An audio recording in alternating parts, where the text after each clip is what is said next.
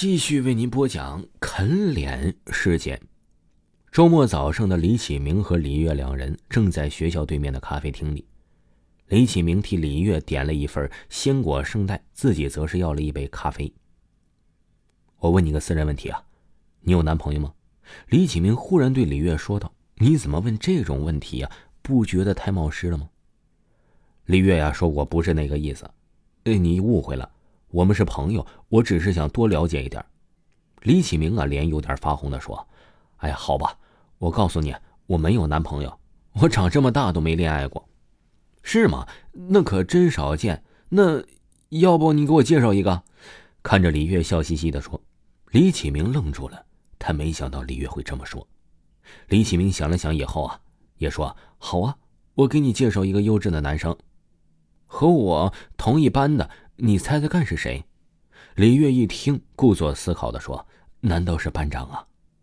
嗨，李启明突然打趣一声道：“哎，远在天边，近在眼前呢。”李月一听，立刻说了：“讨厌，你别开玩笑。”李启明忽然握住了李月的手，深情的望着他：“小月，我没开玩笑，我自从我见到第一眼的时候，我就喜欢上了你，你做我的女朋友好吗？”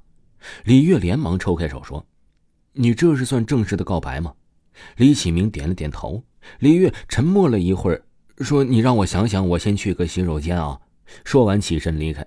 这时，收银员前的一个服务员看着李启明的位子，对一旁的男服务生说：“你看那个人，是不是脑子有病啊？一整个上午对着空气说话，自言自语不说，还点了份圣诞，放在桌子对面。”这男服务生看了看，说：“你管这么多干嘛呀？这年头不正常的人多得很，你做好自己的事吧。”从柜台前到电脑的监控视频之中显示了，李启明一进门就坐在位子上，对着桌子的另一面自言自语。他呀还点了一份圣代，哎，是放到了桌子的对面。对着空气呀，是深情而告白，时而比划手，时而哈哈大笑，形同疯癫。这时啊，赵家和陈萌推门走进这家咖啡店，正巧看到了李启明，哎，就赵家拉拉拉陈萌上下打招呼：“你也在啊？怎么不叫上萌萌跟我呀？自己一个人呢？”赵家看了看李启明，说：“李启明心里一愣一愣的，怎么遇上他们了呢？幸好李月呀。”去了洗手间，否则呀，这遇上了真不知道该如何收场。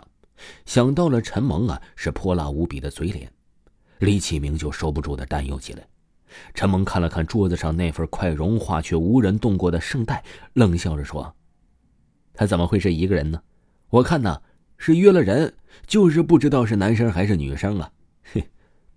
李启明用眼光瞟了瞟洗手间的方向，希望李月慢点出来，要不然就闹大了，搞不好偷鸡不成反蚀把米。李启明一想，又听陈萌这么说了，赶忙开口道：“是啊，刚才约了个同学，是男的，他有事回去了。”赵家看了一眼桌上的圣代，说：“这个男同学很少有喜欢吃甜食的，你不会骗我们吗？”真的，他刚走，不信你们可以打电话。哎，行了行了，李启蒙还想解释着什么，被陈萌厉声打断。陈萌看了看他，说：“我不管刚才那个是谁啊，哪怕你今天真的背着我去偷窥别的女生也无所谓，但是下不为例。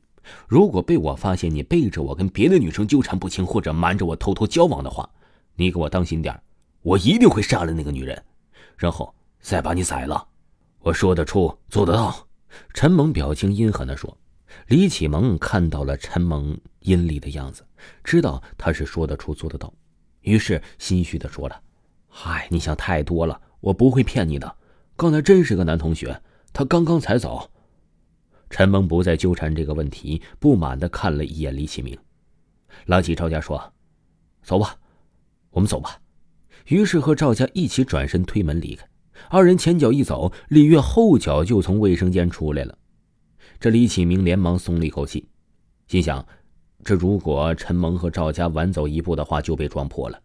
李月看了看额头冒汗的李启明，说：“怎么了？你这冷气很低呀？为什么会出汗？是不是不舒服？”李启明摆了摆手：“哎，我没事我很好。